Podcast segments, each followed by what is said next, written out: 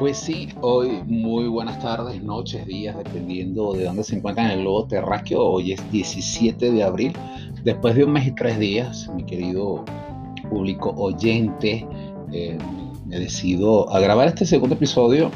Eh, quiero agradecer a las siete personas que han escuchado mi podcast. De verdad que quiero darle muchísimas gracias, de verdad. Este, gracias, gracias, gracias. Pienso que grabé pura pendejada, no, no tenía un guion preparado, como lo es en este momento, pero, pero nada, poco a poco me tengo que seguir convenciendo de que puedo hacer las cosas y que, y que pueden salir bien. Agradezco a las personas que se tomaron la molestia en Estados Unidos y en Ecuador en escuchar las cuatro pendejadas que coloqué eh, en, el primer episodio, que incluso hasta me equivoqué con el año, que idiota, dije que era marzo del 2020, no se retrocedió un año, de ser que la pandemia me tiene lo poco, lo poco que me queda de cerebro, me lo tiene fregado. Discúlpenme esa, pero bueno, hoy sí es 17 de abril del 2021, este, con un clima este, nubladito entre frío y calor aquí en esta hermosa ciudad de Quito nuevamente compartiendo con ustedes algunas cosas. Em, en, primera instancia, mm, sorprendido a la cantidad, he estado bastante eh, con la fiebre, la fiebre significa la moda, querer escuchar a gente en YouTube, YouTube, como dice un amigo mío, en cualquier cantidad de supuestos influencers, ahora todo el mundo es youtuber, qué bueno, me alegro de esa, considero que es la, la profesión del futuro, ahora todos son travel bloggers, todo el mundo viaja, todo el mundo tiene la disponibilidad económica de poderlo hacer, que arrecho yo no. Este, eh, quisiera hacerlo. A veces se tornan aburridos, a veces se tornan interesantes, dicen cosas, tips importantes, modos de vida distintos, eh, realidades que son similares hoy día en el planeta Tierra eh, me voy a decir algún día ser youtuber. Vamos a ver, voy a hacer una pequeña encuesta por las redes sociales. No solo youtuber, este, la gente que hace videos por TikTok. Ahora en TikTok te enseñan este, cómo colocarle la funda a la almohada, cómo cerrar la puerta de un avión, este, cómo abrir una funda del supermarket para colocar la compra unas vainas locas que, que bueno, todo el mundo se quiere ser famoso, quizás como yo en este momento aquí entre, entre pan.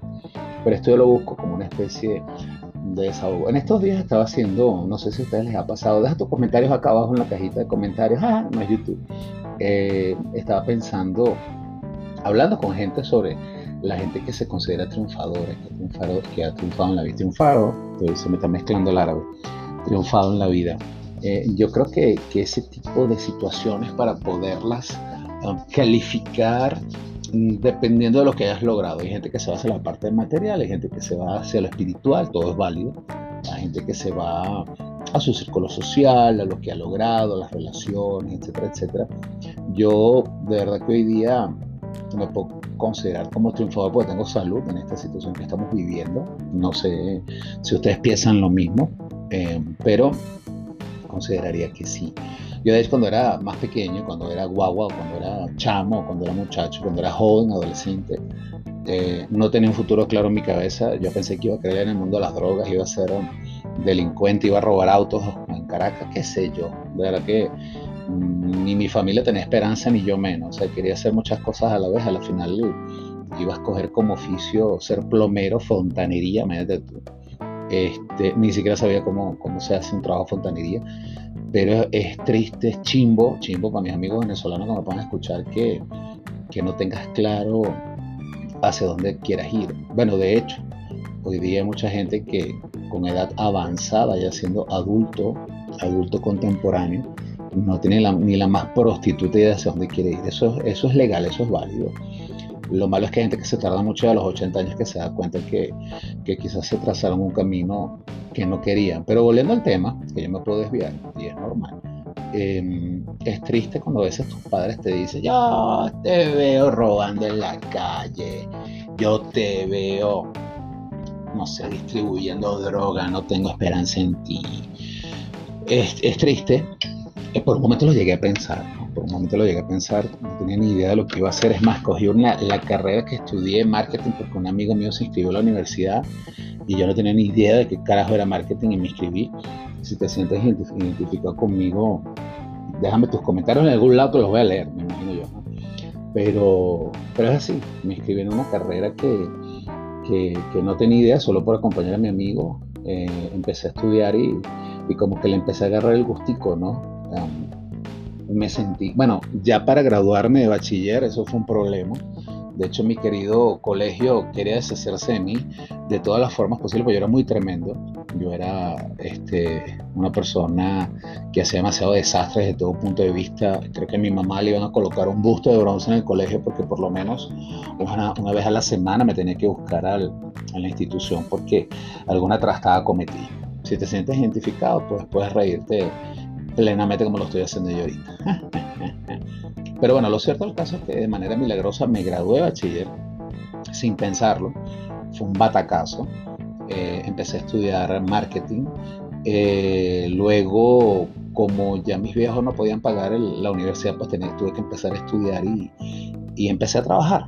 Empecé a trabajar en una profesión que me, que me enganché. ya tengo 31 años trabajando en seguros, en el mundo del seguro. No era lo mío, pero me enganché y eso que inicié en una parte técnica y desde hace más de 20 años estoy en la parte comercial y obviamente me enganchó.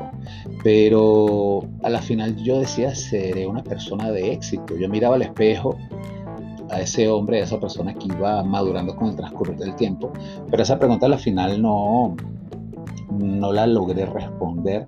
Hoy en día sí, porque bueno, tengo una hermosa familia, este, no lo veo desde el punto de vista material. Yo de verdad que no tengo más que antes, tengo menos que antes. De verdad que, que yo eso no... Sí, el dinero es muy bueno, es chéverísimo, es espectacular.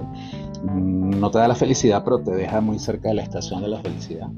Pero consideraría yo que, que, la felicidad es ese sentimiento de bienestar, o el éxito, mejor dicho, estoy mezclando las vainas. El éxito es esa, esa mezcla de bienestar, de felicidad y de poderte sentir pleno. Repito, mi caso no, no es desde el punto de vista monetario. Obviamente si yo pudiese tener más dinero, pues no me quejo. El fin, mi fin no es el dinero, es tener una vida armoniosa, una vida de paz, una vida tranquila creo que he sido una buena persona. No sé si algún amigo o amiga escucha este pod, podrá decir si sí o no, si estoy mintiendo o no.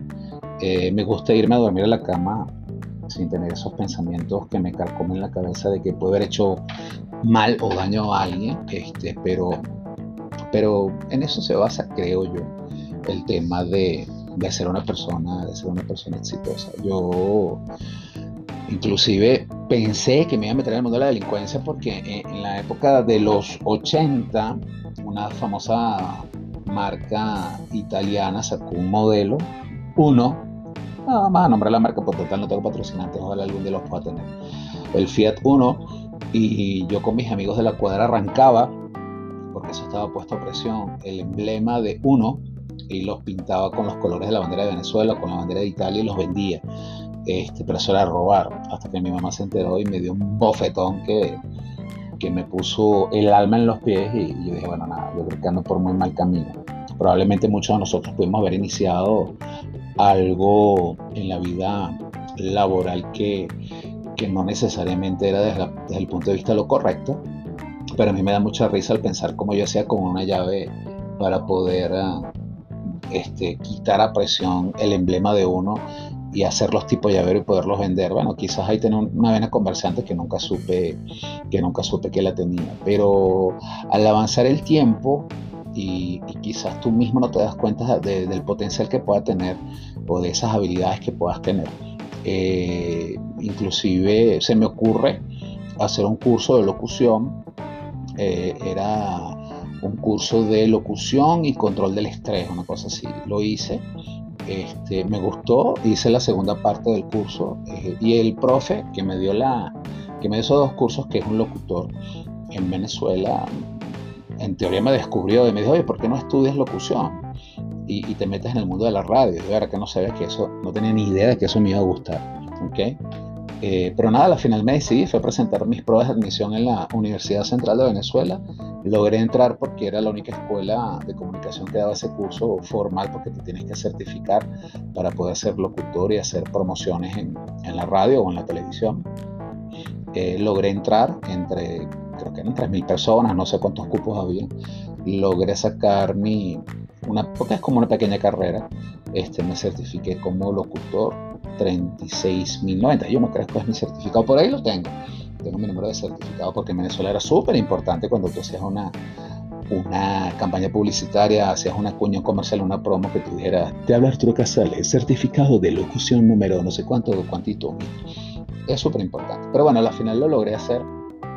Traté de buscar trabajo en Venezuela, en Caracas, en todas las radios, emisoras FM, eh, pero lamentablemente como no era conocido en el mundo de la farándula, en el mundo del espectáculo, este era un verdadero desconocido, el, hijo de nadie, eh, pues nunca me abrieron las puertas. Más delante de mí votaban los demos, porque gastamos entre, en aquella oportunidad, lo iba a hacer con una amiga, los demos que grabábamos, este, más la, la impresión del CD, del, del CD como tal, eh, no, me botaban en la cara los demos, porque a la final no les interesaba porque no era una persona conocida. No me dieron la oportunidad, hice casting hasta más no poder. Nunca me rendí, pero lamentablemente no, no lo pude obtener. Eh, quizás pensé que eso no era para mí, que, invertí tiempo en estudiar algo que, que, quizás no me dio ningún tipo de herramientas, pero al final sí, porque no sufro medio escénico, a mí me encanta hablar. Este, soy súper locuaz, por llamarle así, me gusta leer, eh, pero nunca logré en Venezuela ni siquiera era un sueño, ni siquiera yo sueño desde chiquito ser locutor, ser la voz número uno, ser la voz, eh, la voz en off de HBO. De verdad que no, nunca lo pensé, nunca lo sueño porque como no confiaba en mí, no sé cuáles eran mis capacidades o mis habilidades, tuve que venir una tercera persona que ni me conocía, que en dos meses pudo descubrir que yo podía tener, abro comillas, habilidad, cierro comillas, para poder comunicarme con las personas. Y y nada, al final, digamos que ese sueño se dio una vez que emigré este, al Ecuador y, una radio por, redes sociales hizo un casting.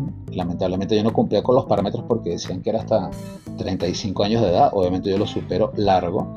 Eh, fui a hacer el casting y quedé y empecé a hacer el programa. El, el, de hecho, el programa todavía está. Yo lamentablemente me salí por temas de tiempo.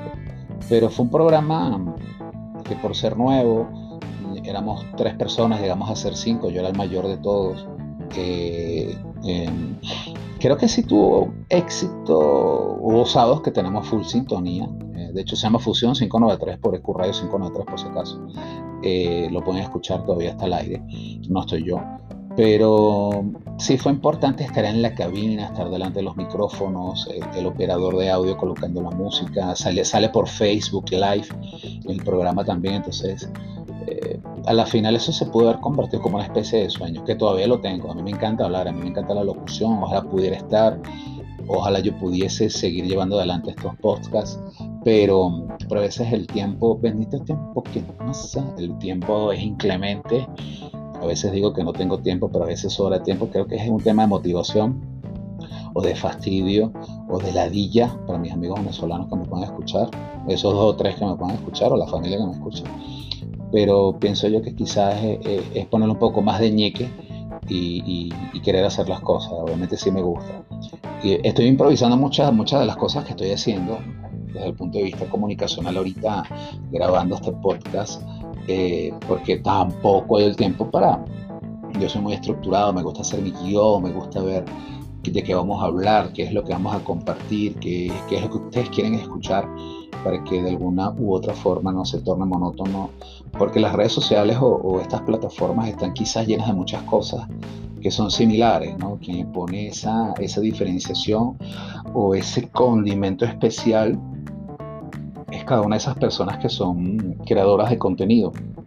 No me doy, no me la doy como persona creadora de contenido, sino trato de expresar lo que puedo sentir en un momento determinado. Más adelante probablemente si haga contenidos importantes de calidad, cosas que queden, cosas que lleguen, porque lo más importante, como dice Pepe Mojica en uno de sus famosos dichos, el expresidente de Uruguay, por más jodido que estés, siempre tienes algo que entregar, siempre tienes que dar algo. Entonces, por más jodido que podamos estar, un mensaje, una palabra, una anécdota o anécdoto, dependiendo de quién la diga, este siempre es importante poderlas escuchar. Eh, triunfar, triunfar, yo creo que hoy en día a la gente le importa mucho ese estilo de vida, ese, ese calificativo eh, de qué significa triunfar. Yo quiero triunfar, quiero estar en las redes sociales, quiero que todo el mundo me escuche, que todo el mundo me vea, me quiero exhibir de alguna u otra forma. Por eso yo no lo critico, cada quien. Yo creo que la modernidad, el avance nos ha llevado a que ahora todos seamos coach, a que ahora todos tengamos algo que enseñar, eh, enseñar de cuerpo, que indudablemente hay plataformas para eso, o enseñar desde el punto de vista desde aprendizaje, desde la vida, desde las experiencias, desde lo vivido o lo no vivido, lo que has dejado de vivir. Porque como por ahí leí, la vida son cuatro días, ya llevamos tres. Entonces, y con esta pandemia la vida es cuatro días y ya llevamos casi que los cuatro. Entonces, cuídense, hay que cuidarse. Pero volviendo al tema, eh, aparte de no poderte sentir que hayas triunfado o no en la vida, porque esa pregunta creo que es muy profunda y creo que en 15 minutos no, mucha gente quizás no se la pueda responder. Si es importante eh, darte cuenta de lo que te ha limitado en la vida, que lo que no te ha permitido triunfar, salir airoso, airosa de esa situación. Creo que todos tenemos, todos nacimos creativos, todos nacimos con inteligencia.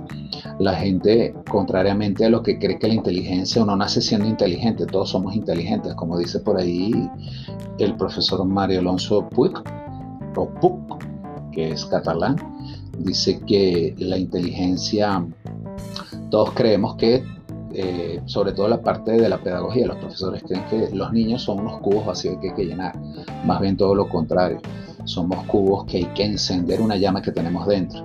Entonces, creería yo que sí. Entonces, todos tenemos la potencialidad, la habilidad de poder superar cualquier tipo de situaciones, que nos derrumbemos, que nos bajonemos, que, que no sepamos de alguna manera poder salir de ese lodo, de ese fango que nos está atrapando, pues es normal, ¿no?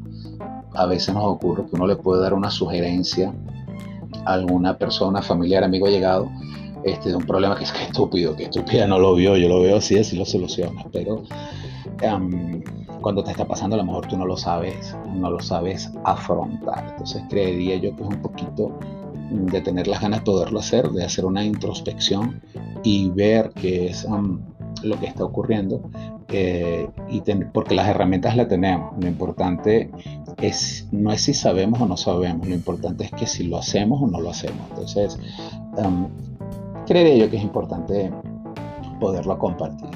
Eh, he tratado de ver en, redes sociales um, la historia de poder traer canciones, pero estoy viendo la forma de poderlo hacer para que no me agarren los derechos de autor, no me voy a meter para eso por estar colocando extractos de canciones, porque le idea un poquito es traer a colación música y que esa música nos recuerde momentos del pasado, momentos de la infancia, eh, personas, situaciones bonitas, feas o desagradables que nos pudieron ocurrir. Estoy, estoy en eso, estoy trabajando en eso, pero si, si, si voy a hacer un, episodio por mes estamos fregados porque no sé cuándo lo podré arreglar, pero prontamente, prontamente lo haré. A mí me complace que, que hayan personas que, que, hayan escuchado las tres pendejadas que yo sigo diciendo, que hoy día sigo diciendo. Eh, voy a estructurar un contenido importante para hacerles compañía en estos minutos que ustedes puedan dedicar a escuchar el post y, nada, poder interactuar de alguna u otra manera. Eh, me voy a despedir ya faltando pocos minutos para lo que yo tenía planeado poderles comentar y poderles compartir. Eh, vamos a aplicarle un poquito más de chispa a la cosa porque me estoy como que demasiado serio. Yo no soy tan serio. Sí soy formal en, mi forma de hablar, en, quizás en mi forma de expresarme, pero hay que aplicarle un poquito de picante, un poquito de sabor, un poquito de azúcar a la vida para que no los pocos que me puedan escuchar no vayan a cabecear y decir Dios mío fastidio no sé para qué grabo pero bueno a la final es algo que, que pide mi alma que pide mi ser mi cerebro de poder dejar este grabado dejar algún registro de las pendejadas que yo pensé. Tal día como hoy 17 de abril cuando son las 17 y 43 horas aquí en esta hermosa ciudad que me acobijó ya hace casi seis años saliendo de, la locura de la cual padecemos los venezolanos. Pero nada, eh, les prometo, y me prometo a mí mismo estructurar un contenido más chévere, más sabroso, más picantoso, que nos pueda alegrar este ratico en el cual nos podamos escuchar. Eh, y nada, seguir compartiendo con ustedes por aquí en historias, canciones y algo más. Le mando un gran abrazo a esa gente que me escucha. Espero que, que, aumente la sintonía, la cantidad de personas que me van a escuchar para seguirme motivando y poner cosas de mayor interés. Les mando un gran abrazo y nos vemos en el espejo. Bye bye.